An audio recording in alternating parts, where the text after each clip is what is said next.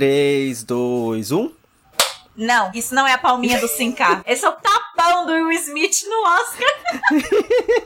ah, é só isso, amiga, desculpa. Não, assim, vamos falar sobre essa porra, porque assim, estamos gravando isso na terça-feira, dois dias depois. Já teve carta aberta de pedir desculpas do Will Smith pro Chris Rock, do Chris Rock pro Will Smith pra Jada. Já foi, tudo foi resolvido. Só que os PHD de Twitter, puta que pariu. Os doutores. Que inferno, todo mundo especialistas em porra nenhuma e, ah, porque não pode bater, ah, porque pode bater, e tipo... Gente, a sua opinião não importa. E vamos lembrar Sim. que você é brasileiro e que você tá no país que as pessoas se estapeiam por, por banco da CPTM, entendeu? Na estação do Braz às seis da tarde não tem um antiviolência. Então eu acho muito, mas muito hipócrita da parte de, de um brasileiro pegar e falar: eu acho que eles se excederam com a violência. E humoristas brasileiros, vocês aí se colocando no mesmo patamar que o Chris Rock é muito engraçado. Ah, vai Aí, se porra. eu fizer uma piada e for agredido, foi provavelmente porque a piada é uma bosta, porque vocês são incompetentes, tá? Mas não é porque vocês estão no mesmo patamar que o Chris Rock, né? Nossa. Maurício Meirelles, no mesmo patamar que o Chris Rock. Ah, mano, pelo amor de Deus, vai comer um feijão. Inclusive, falta o outro lado da discussão, que é o povo que consome essas pessoas, tipo Maurício Meirelles, tem um pouquinho mais de ímpeto e de força e dá um tapão quando ele merece também, que às vezes eles merecem, Sim. sabe assim? Onde esse país estaria se alguém tivesse levantado da plateia do Super Pop, tivesse dado um tapa tapão. na cara do Bolsonaro? Eu fico pensando nisso, Rodrigo. Um tapão muda vidas. Acho que foi só uma cusparada que o João Willis deu nele, né? É, foi só cusparada, nem doeu. Quando teve a cusparada já foi tipo, oh meu Deus, estamos quebrando protocolos e o mundo está acabando. Ah, pelo amor de Deus. Devia ter sido um socão. te- Teria resolvido muita coisa, não estaríamos aqui na pior versão da linha do tempo que poderíamos ter, mas enfim. Olá, ouvintes, tudo bem com vocês? Sejam bem-vindos a mais um episódio do Randômico. Eu sou o Rodrigo, tô aqui com a Bárbara. Como você está, Bárbara? Tô bem, né? Tô, tô bem, tô bem com a vida, tô de vento em popa, tô feliz pra burro. Tô assim com o mundo. Uh, nossa! Eu tô um tiquinho mais feliz.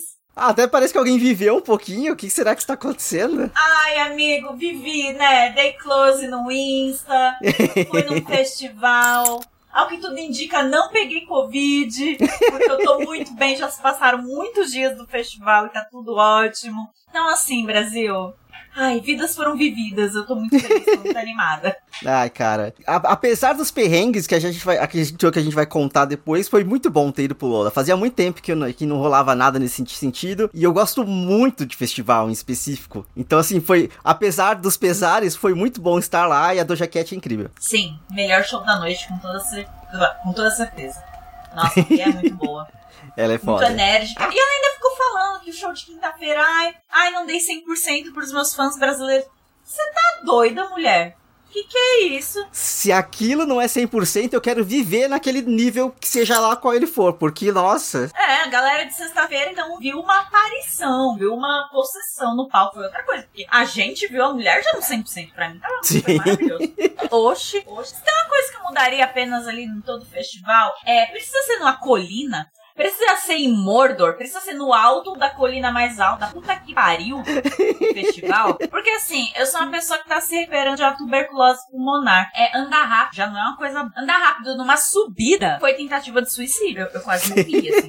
O pior é que sim. Ai, cara. Começa na questão da fila horrorosa, que eles montaram a troco de nada. Não tinha necessidade nenhuma da porra da fila tá indo tão longe, sendo que tinha mais um pedaço de organização de fila pra dentro. Então, assim, puta que pariu. Parece que passou dois anos que, é, que não teve festival. Esqueceram como se faz um festival. Porque eu, eu tô conversando com pessoas que foram nos dias oficiais, né? Porque a gente foi só no Onyx Day. Não, não estamos podendo pagar tanto assim. Mas, tipo, teve gente que pagou, comprou, e se você não carregasse é, valor na, na pulseirinha pra comprar coisa lá dentro, um dia antes do dia que você ia, você não podia carregar na pulseira lá dentro. Eu fiquei tipo, eita porra, tá ligado? Assim, e aí tinha que pegar a fila. no- Eles não queriam dinheiro? Cara, eu não sei, eu não sei. Mas assim, pe- eu vi gente, eu, eu conversei com gente que falou que deu merda na hora de, de carregar a, a- a pulseira e teve que pegar a fila horrorosa lá que a gente pegou também. E sabe assim, enfim, a Meu falta de Deus, organização absurda. O ser no topo da colina é, é literalmente a, o- a cerejinha no bolo, assim, porque é bem em cima.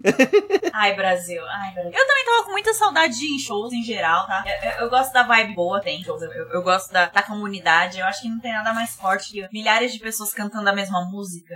Eu acho muito foda, porque de uma certa forma você tem algo em comum com aquelas milhares de pessoas. Todos vocês sabem essa música e eu acho isso tão forte. Pode ser algo idealizado e idiota da minha parte, mas me arrepia todinha. Todas aquelas pessoas cantando, sabe? E, e eu tava com saudade de pertencer a alguma coisa, a qualquer coisa. Porque a gente ficou trancafiado por dois anos, fechados nos nossos mundinhos, literal, forma literal. E você esquece que você pertence a algo maior, a um mundo com outras pessoas. E, e eu tava com muita saudade desse feeling. Ah, isso aí é sensacional. Eu fui em outros shows antes de ir pro Lola, mas é muito diferente, tipo, a vibe do festival. Tipo, eu fui em show do Sesc, que é sentadinho, bonitinho, fechadinho. Então, sei lá, cada show tem seu saborzinho, né? Mas o, o rolê do festival é incrível, assim. Aquele, aquele mar de gente, cara. Ah, você olhar para trás e ver um mar de gente é assustador, é assustador e ao mesmo tempo é arrepiante. Ah, é verdade, irmão. Agora, é, gente, a gente vai fazer um, um, um, episódio especial de festivais e de shows. E a gente vai contar mais historinhas a respeito disso. Afinal, o Rodrigo é macaco velho de, de, festival, ele vai ter um milhão de histórias pra contar pra vocês. Eu nem tanto, porém eu tenho uns perrenguinhos aí também. O dia que eu levantada aleatoriamente no show da Fit foi muito legal. Eu vi tudo do show, foi bem legal, mas depois foi estranho, porque eu não conhecia o cara que tava me levantando. O amigo dele queria que ele ficasse comigo, mas ele era muito tímido, a gente não ficou porque ele era tímido.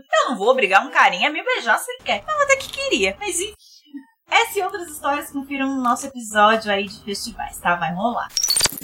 Agora, sobre o Lola, eu acho que o festival em si foi da hora, mas o que rolou fora dele Nossa. foi incrível. Foi quase uma novela. Gente, olha, se a gente for eleger um governo do mal de novo, vamos certificar que ele seja tão incompetente quanto esse, porque pelo menos foi divertido. Eles são muito incompetentes, são muito burros, e, e, e eu me deliciei com a história toda. O que rolou? Ai, menos uma bolsa. menos uma bolsa, 50 mil. O que, que é 50 mil, Brasil? Vamos lá. O Bonoro ficou triste. Ele ficou triste, ficou chateado. E agora a gente sabe que é porque ele tava constipado de novo, né, gente? Constipação, é. Ele tava prestes a entupir de novo, ele precisava criar a cortinazinha de fumaça dele, né? Ele faz a cortina de fumaça dele. Exato. E agora ele tá falando que tá puto com o partido que ele não pediu nada. Ah, ah. a gente acredita, Bonoro. Só que o Bonoro, ele tava, né, constipado, e aí ele tava meio triste. Porque nesse festival de jovens, que já começa com o nome do Lula, ele já não gostou disso. Aí, neste festival, a cantora chamada Padar pegou a bandeira que estava sendo vendida nos arredores de todas as esquininhas do autódromo por 20 reais. Ou seja, todo mundo tinha a porra da bandeira. Ela pegou a bandeira da mão de uma gay que estava gritando e saiu com a bandeira do quem? Do presidente Lucas. E aí. Pablo Vittar, mais uma vez, foi longe demais. Obrigada por ter completado, Rodrigo, porque tá uma sirenes aqui. Vai, pô. É o bom nome aqui em casa. Tá puto. É, falou mal dele, já era. O nome tá gravado, a polícia chega na hora que fala o nome. Pronto. A milícia, no caso.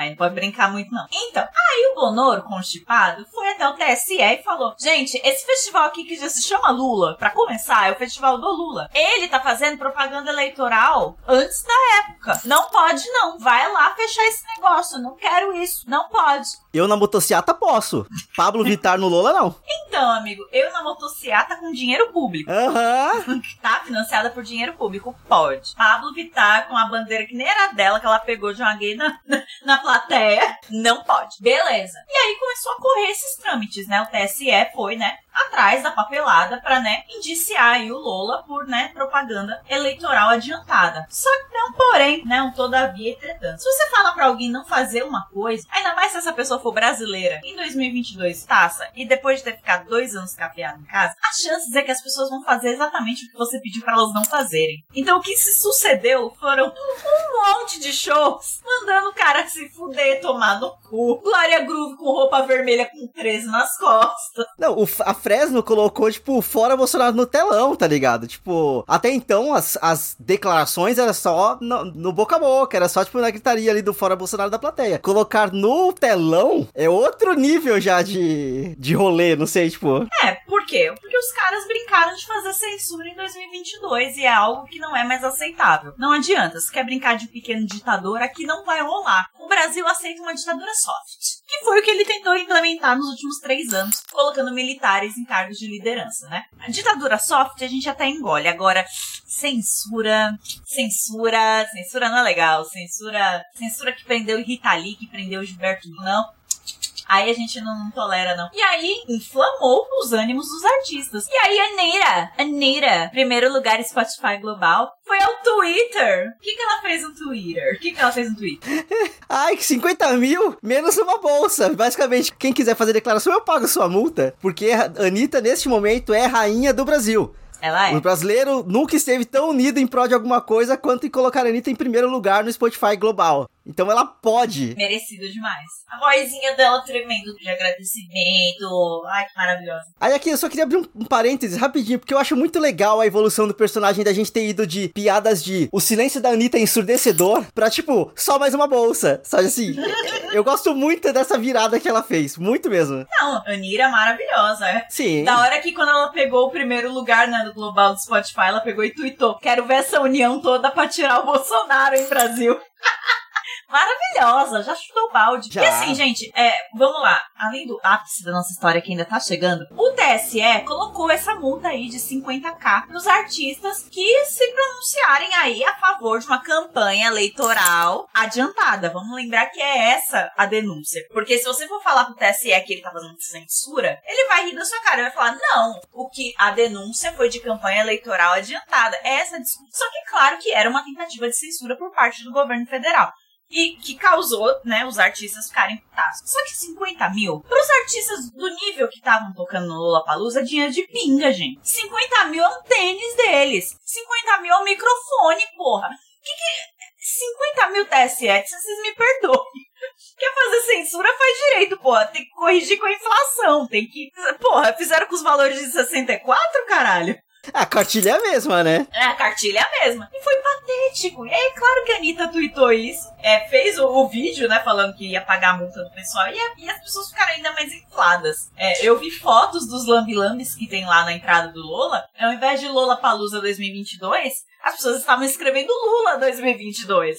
Lula Palusa. Teve a artezinha que eu até coloquei no meu story, tipo, que viralizou também, que colocaram a cara do Lula em cima, escrito Lula Palusa.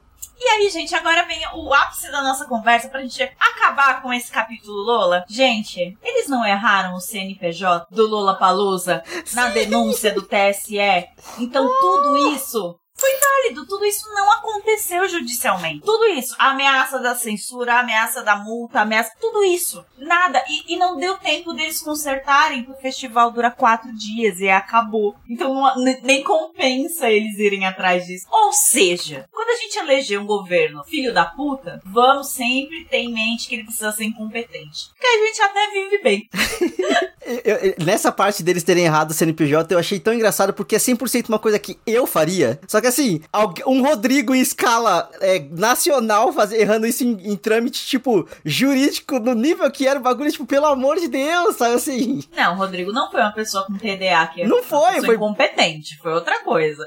Foi incompetência total. A galera não sabe, não sabe ser vilão, cara. É muito triste. Sim. O Brasil sofre com um governo que não consegue abraçar sua, sua vilanice. É muito triste. Nunca será. É muito irônico o Bolsonaro ter na sala dele todos os, os quadros dos generais da ditadura, porque aqueles caras eram ruins. Aquilo ali era um demônio. Aqueles homens eram ruins mesmo. Ele não é 2% daqueles homens. Daqueles homens de merda. Ele, ele não é.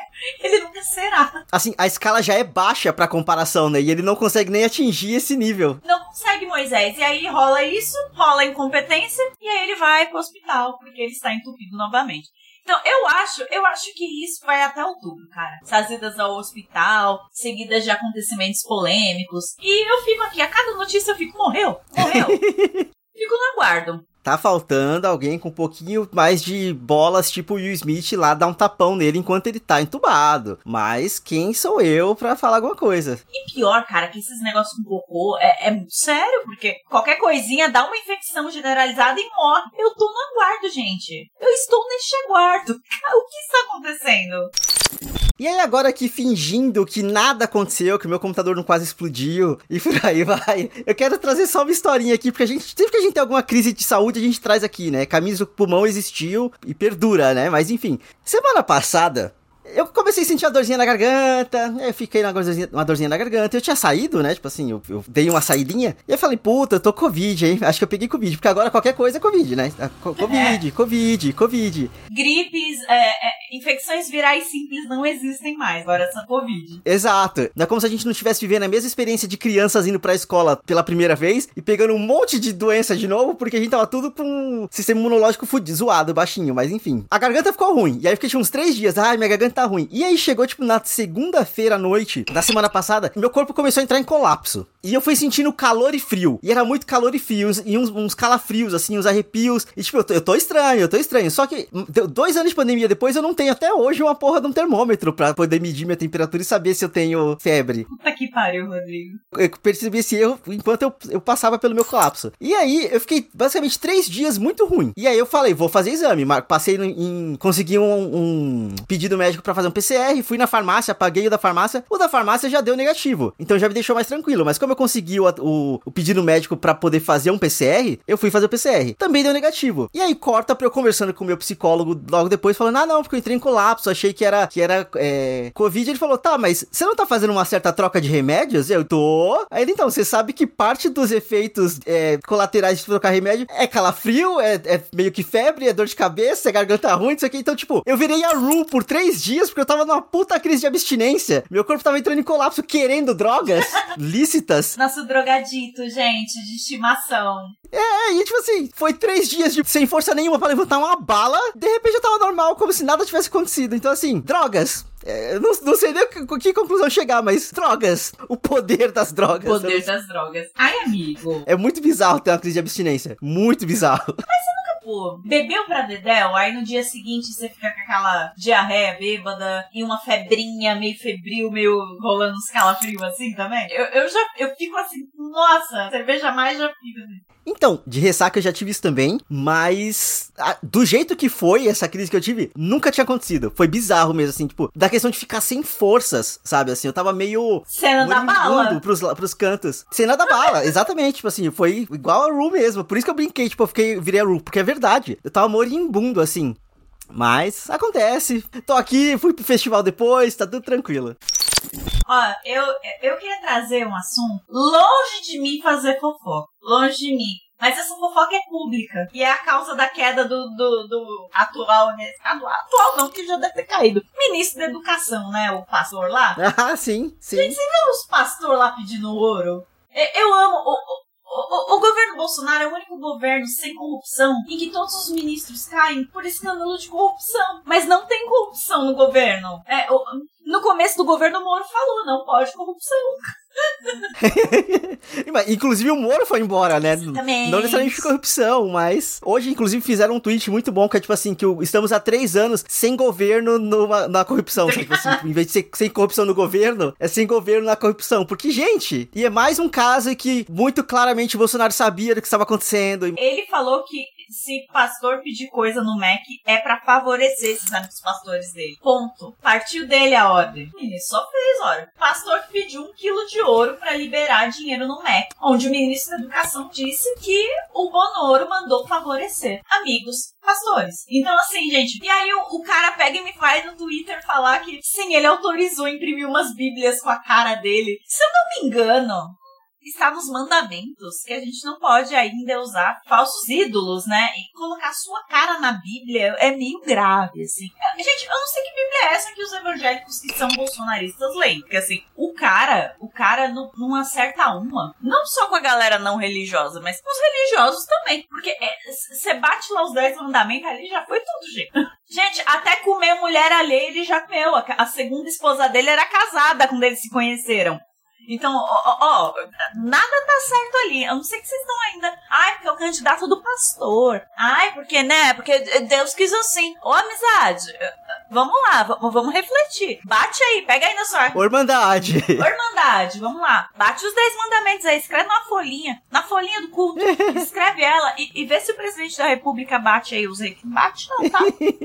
Ó, só que eu tenho que falar que eu acho muito engraçado a escola Silvio Santos de pedir barras de ouros porque vale mais do que dinheiro. Eu amo o, o detalhe da barra de ouro, sabe? Tipo. É, é irrastreável, né? Ah, gente, pelo amor de Deus, sabe? Por que será que alguém vai querer um método monetário irrastreável? Por que será? Por que será? Nem um pouco suspeita. Não, mas não tem corrupção no governo. Longe de mim fazer fofoca. Leila Germano tá correto. O que vai salvar esse Brasil este ano é a fofoca. É a fofoca. É a fofoca. É gente tá por, por partilha. E eu, como uma, pessoa gospel, eu tenho o dever de partilhar o que eu sei. Então, por isso que estou aqui trazendo no randômico essas, essas questões. Pro nosso rebanho. Nosso rebanho. Os ouvintes do, do randômico, nosso rebanho.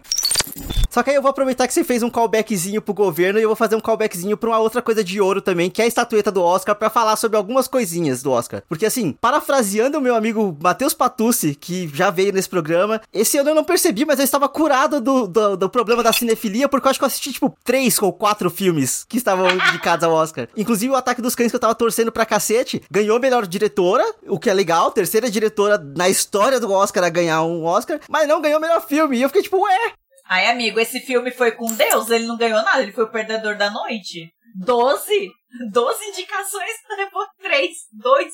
Foi com Deus. Tipo, ganhou melhor, melhor diretora. Legal. Mas de resto, ué, o, só que o Koda que ganhou lá também não ganhou, só ganhou esse, né? Tipo assim, é aquele tipo de filme que não tem a melhor atriz, não tem o melhor ator, não tem a melhor diretora, mas foi o melhor filme. O que eu acho estranhíssimo, mas faz parte, acontece. Cara, eu vi a cerimônia do Oscar pela segunda temporada de Bridgerton e eu não poderia ter sido mais feliz. Eu não vi ainda, eu tenho que assistir. Vai ser minha diquinha. Mas, é, sem dar spoilers da diquinha, foi a melhor decisão que eu tomei, gente. O Oscar, sei lá, ano após- ano, eu questiono a existência dele. Eu questiono. Cada vez mais chato. Cada vez mais chato, cada vez mais inconveniente. É, trocar por três humoristas mulheres não fez diferença nenhuma no, no pacing, né? No ritmo da cerimônia. Inclusive, a piada com a Kirsten Dunst foi ridícula, de levantar ela pra ir conversar com o cara. A, a, a mulher ficou com uma cara de constrangida, que tipo, e aí, gente? Qual a diferença botar três minas pra fazer o povo ficar constrangido da mesma jeito que um cara faria? Não, acho que os highlights, assim, que eu vi pelo Twitter e pela coisa. Tapão do Will Smith foi um highlight. Foi isso. Tapão, a Lady Gaga com a Liza Minelli. Ah, é Foi legal. Maravilhoso. que mais? Assim, tipo, Foi com Deus esse Oscar, amigo. Verdade, assim, eu não vi quase nada. Foi com Deus, foi com Deus. Ah, a menina que fez a Anitta do West Side Story lá ganhou o, o Oscar também de melhor atriz coadjuvante. E aí, tipo, até brincaram, tipo, ah, uma ótima semana para ser Anitta, porque a Anitta ganhou, a Anitta tava em primeiro. então, assim, Anitta. beleza. E só isso. Quem foi o melhor ator? Will Smith, caralho. Will Smith. é verdade. e a melhor atriz? Jessica Chastain. Jessica Chastain, não vi o filme dela, mas parabéns pra Jessica Chastain. Assim, sabendo que a Jessica Chastain ganhou, tadinha da Amy Adams, porque é uma ruiva passando na frente dela e levando o Oscar que ela não ganha, mas ano que vem ela ganha. Deus quiser, Deus quiser. Agora, o ator coadjuvante eu não lembro. Eu também não, nem ideia. Foi com Deus esse Oscar. Que eu não sei quem foi o melhor, melhor ator coadjuvante. Eu tô olhando aqui agora. Foi o Troy Kotsur, no Ritmo do Coração. Ah, então é do. É West do Side Story. Coda. Do Coda, é, do Coda. West Side Story é. É West Side Story. Não, Amor Sublime Amor em português. Nossa. Gente, eu também acho que eu fui curada do meu, do meu vírus cinéfilo que, a, que, nossa, me fez vítima por mais da metade da minha vida. Eu acho que eu tô curada. Porque assim, eu só achei tudo muito chato. Rodrigo, eu assisti o filme que você falou, entendeu? Eu vi 10 minutos e eu falei, não dá. Eu vou no parque hoje com a Bebel. Aí eu tirei e fui. Porque eu achei muito chato. Eu não sei, eu acho que eu tô num período da minha vida que eu não tô mais tão aberta a obras tão. Ai, Cabeça? a obras tão cabeça que exi exijam muito da minha, da minha vontade como espectadora, sabe? Aham. Eu não tô Aham. nesse período. Eu quero Bridgerton.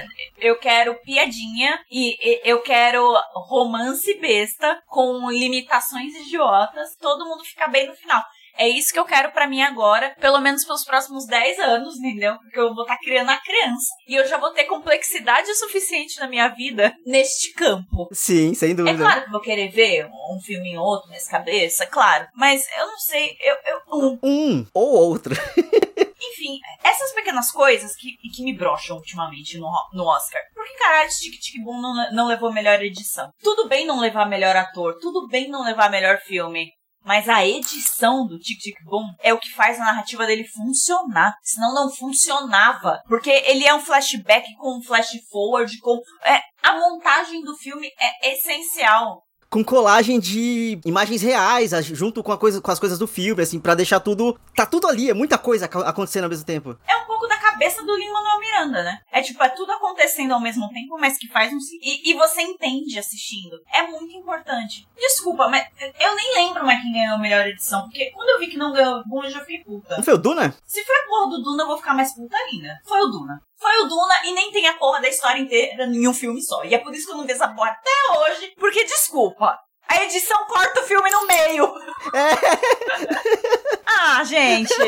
É um terço de filme só, mas faz parte. Ai, que ódio. Enfim, eu, o Oscar me brocha porque eu acho que ano após ano a premiação perde o seu propósito ali, entendeu? Ela não tá acompanhando os novos tempos, eles não percebem isso. E não é botar três mina humorista lá que vai fazer a diferença é quem é premiado sim importa, quem é indicado importa também. E, e eu acho que não tá rolando um equilíbrio do, do que tá sendo mais assistido com o que tá indo para lá. Sim. Mas eu fizeram uma porra de uma categoria para ser votada pelo público e me ganhou a porra do filme do Zack Snyder, do zumbi?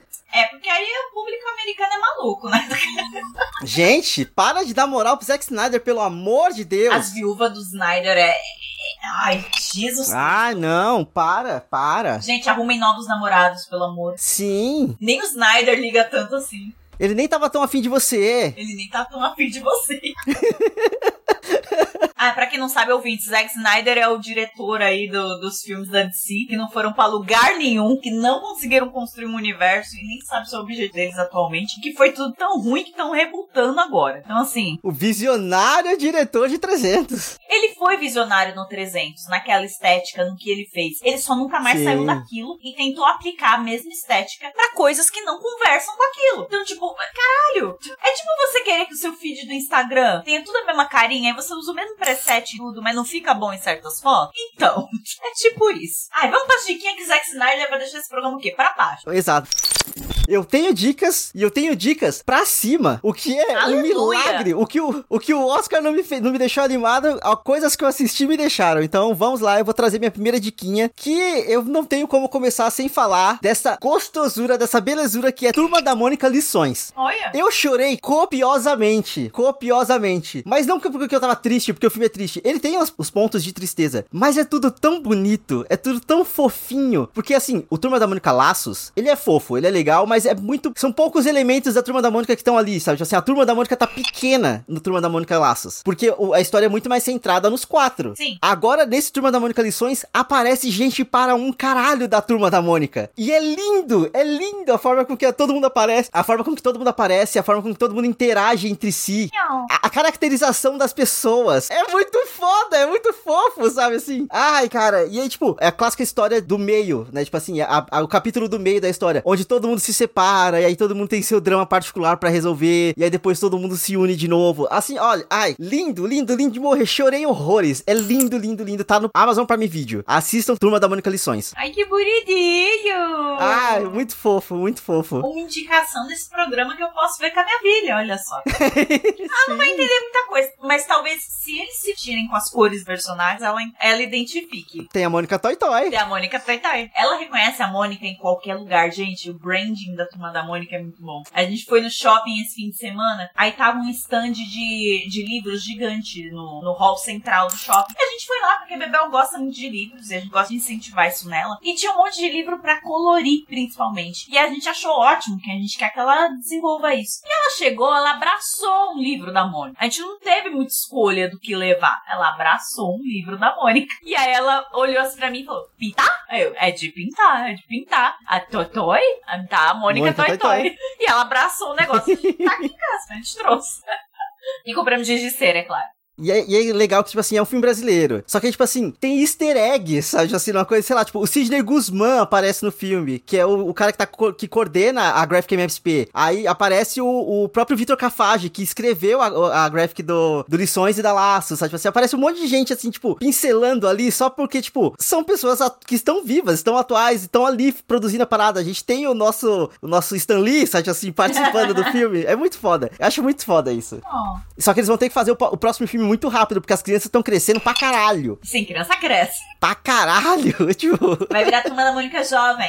É, Eles são aí, jovens. aí, aí eu tenho medo. Só que aí pode ter o efeito Stranger Things, né, cara? Melhor terminar antes, porque os moleques de Stranger Things são tão estranhos. Desculpa. Todo mundo de franja, do nada, gente. Por O que aconteceu? Ah, Gente, enfim.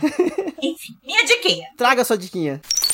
Bom, como eu disse, como eu dei o spoiler aí há uns atrás, eu assisti a segunda temporada de Bridgerton. Ai, gente, a gente precisa de uma coisinha besta pra assistir, pra, pra relaxar, pô. E, e Bridgerton é meu guilty pleasure. Mas, ó, isso não quer dizer que a temporada seja ruim, tá? Eu acho que no que ela se propõe, ela é muito boa. De verdade. É, é claro que os conflitos. É que a gente pensa com a cabeça de século XXI, mas pro século XVIII era um pouco complicado as coisas. Mas é, eu acho muito engraçado como quando é conveniente eles cagam pra, Pro tempo, né? é pro tempo que se passa a história, mas enfim, foda-se. Mas, em comparação à primeira temporada, em que tinha muito mais coisa a ser, é, a ser corrigida, que eu mudaria ali, mudaria acolá, tiraria uma ceninha ali ou outra na edição, a segunda temporada de Bridgerton corrige muita coisa. Principalmente ritmo. Ritmo é muito mais rápido. Você fica, eita pô, isso tá rolando, isso tá rolando, isso tá rolando. Eita, esse, esse aqui brigou com esse aqui. Eita pô, você não sabe o que tá acontecendo. E personagem novo, e, e fotografia bem feita, e bonito, e tudo maravilhoso, e luz. E você ficou, gente. E você vê uma diferença, assim, de, de visual mesmo, da primeira temporada pra segunda. Como a protagonista da primeira temporada, que é a Daphne, ela é mais romântica. A primeira temporada tinha muito mais lilás, mais rosa, ela tinha uns tons mais suaves. A segunda temporada é do Anthony. O Anthony é mais cínico. E ele é mais rápido, ele pensa rápido, ele é mais inteligente. É tudo tão mais quente. E, e a adversária dele da temporada, que é a irmã da moça que- com quem ele quer casar, ela é igualmente inteligente e rápida e desafiadora. Então a temporada toda também é mais rápida, é no, é no ritmo dos personagens. E eu, eu não consigo explicar, Rodrigo, mas é como se eu estivesse vendo um pouco os dois protagonistas em absolutamente tudo. É- é- é- eu, achava, eu achei maravilhoso. E eu que sou uma pessoa ansiosa, eu adorei tudo mais rápido. Uma pergunta, que eu não, eu, não eu não vi o segundo trailer. O único trailer que eu vi dessa segunda temporada de Bridgerton foi aquele que eles liberaram, tipo, na Comic Con, tipo, há muito tempo atrás, que eles só apresentaram que ia ter a menina do Sex Education e sendo, é, batendo de frente com o Anthony. É, rola uma, uma- são, são irmãs gêmeas que estão na parada. Não, não, não. Ela faz, elas só são muito parecidas, então. É, elas só são muito parecidas. É Edwina e Kate Sharma. A Kate é mais velha do que a Edwina. Hum, tá. É porque eu vi o pôster na passagem ali da linha amarela, que inclusive eles fizeram um bagulho lindo, lindo, lindo, assim, que são várias molduras ao redor dos posters, só que a moldura tem textura, é um bagulhozão pra frente, assim, da parede. Foda demais ali na, na passagem do metrô. Mas eu falei, tipo, cara, ou elas só são muito parecidas, ou vai rolar um Ruth Raquel aqui, tá ligado? Eu falei, eita porra. Não, não rolou Ruth Raquel. Mas elas são muito parecidas mesmo. Cara, e eu gostei porque foi outro passo aí na representatividade. Nos livros de Bridgerton, pelo que eu entendi, elas não são de outro lugar. É, elas são é, britânicas mesmo, mas ali como a Índia foi uma colônia britânica, elas são indianas. Então elas são da família Sharma, que, que vem pra Londres pra casar a filha mais nova, a Edwina. Essa é, é a sinopse da temporada. A Edwina vem pra Londres pra casar. A irmã, Kate, mais velha, vem junto. E a Kate, ela é muito exigente do parceiro que ela quer encontrar pra irmã. E aí o Anthony Bridgerton se interessa pela Edwina, só que a Kate acha ele um merda. E ele é meio merda. E com razão. Ela tá o quê? Correta. Coberta de razão, não vai passar frio. E aí é o conflito da temporada, é esse triângulo entre eles, que é ele quer ficar com ela, ela não quer deixar, porque ele é meio bosta. E é isso. Gostei também dessa temporada porque ela conta um pouquinho mais dos Bridgertons pra gente, porque na temporada passada ele só aparecia um monte de branquela inconsequente só. E aí você entende um pouquinho mais do que cada um quer. Você é, para um pouquinho pra. O que, que cada irmão quer? Só pelo menos um pouquinho o Benedict. Esse Benedict, ele é o segundo, ele mal aparece na primeira temporada. O que, que ele quer da vida? O Colin. O Colin, coitado, tá traumatizado que deu ruim na primeira temporada. E na segunda, como que ele tá? Heloísa. Heloísa é meio merdeira, mas ela, ela pensa muito, nas coisas e ela é muito inteligente. E ela não tá errada de querer as coisas que ela quer. Vamos seguir com a Heloísa um pouquinho. Você vê também como foi perder o pai Bridgerton. E eu acho que é, é muito importante porque constrói os personagens da família inteira muito bem. Porque era o elo que tava faltando. Porque todo mundo viu a mãe Bridgerton, a Violet. e que ela é amorosa, e que ela é daquele jeito, aí você entende por que a Daphne é daquele jeito, por que, que ela idealiza tanto uma relação romântica, porque a mãe é assim. Mas e os homens da casa, por que, que eles são do jeito que são? O que, o que faz eles serem do jeito que são? E aí conta um pouquinho mais do Edmund Bridgerton pra gente, então é bem legal. Mas é, eu acho que o destaque da temporada é com certeza o personagem da, da Kate Sharma. A Kate é maravilhosa, ela é o melhor personagem da temporada e você fica, meu Deus, mulher, pisa em mim também. Não pisa só nesse macho, não, pisa em mim. Pisa na minha família inteira, você é maravilhosa. Então, quer um romancezinho da hora, um romancezinho gostosinho de assistir, dá pra matar no fim de semana, com diálogos muito bons e com um roteirinho amarrado. Segunda temporada de Bridgerton na Netflix, tá da hora.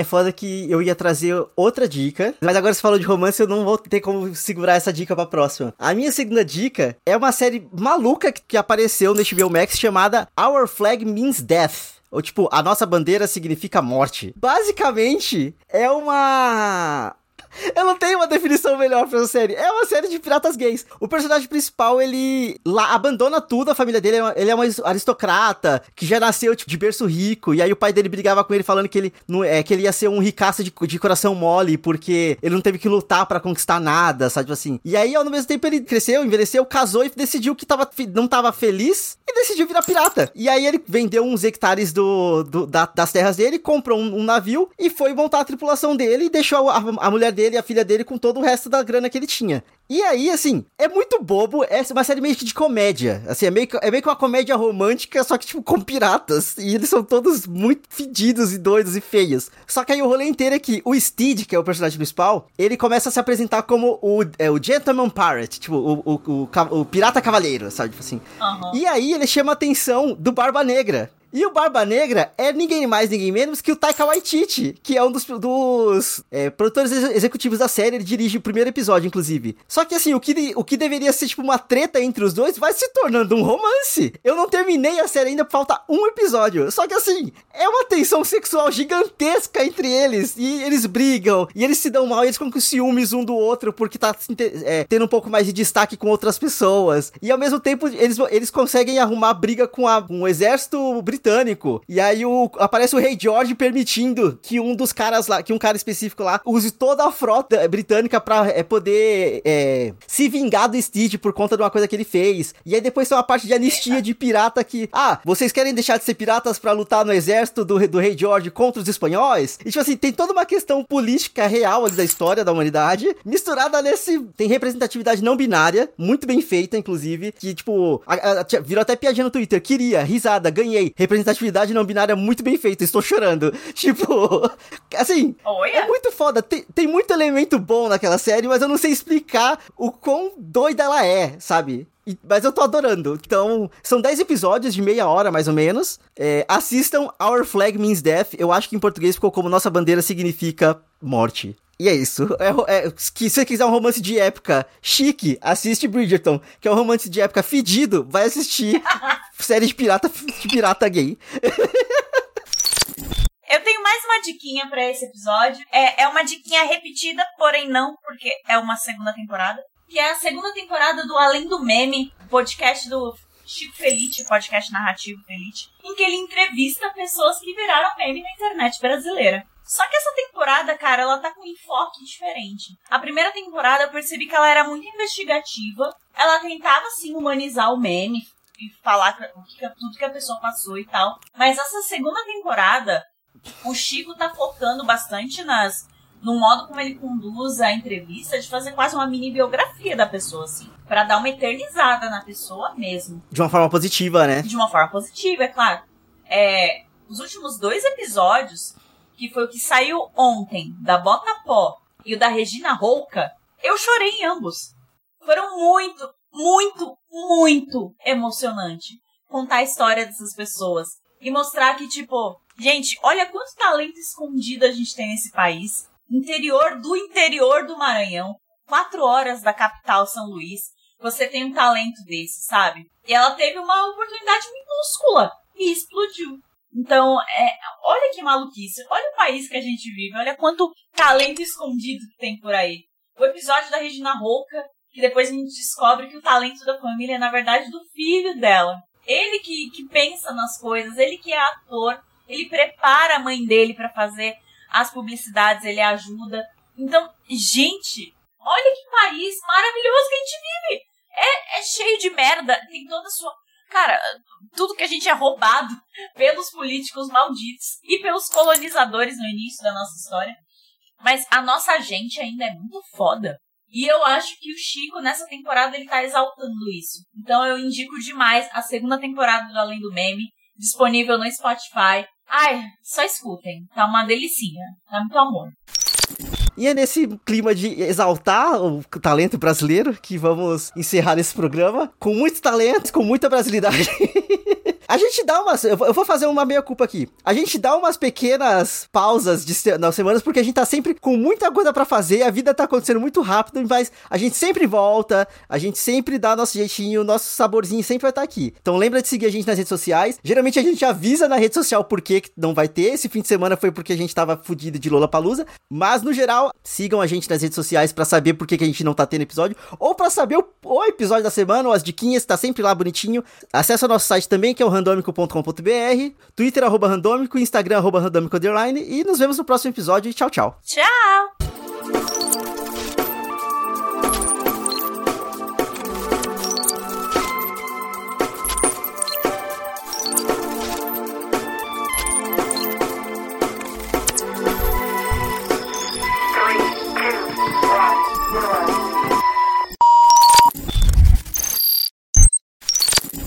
Só tem que achar a pauta, porque eu abri tudo e esqueci de abrir a pauta.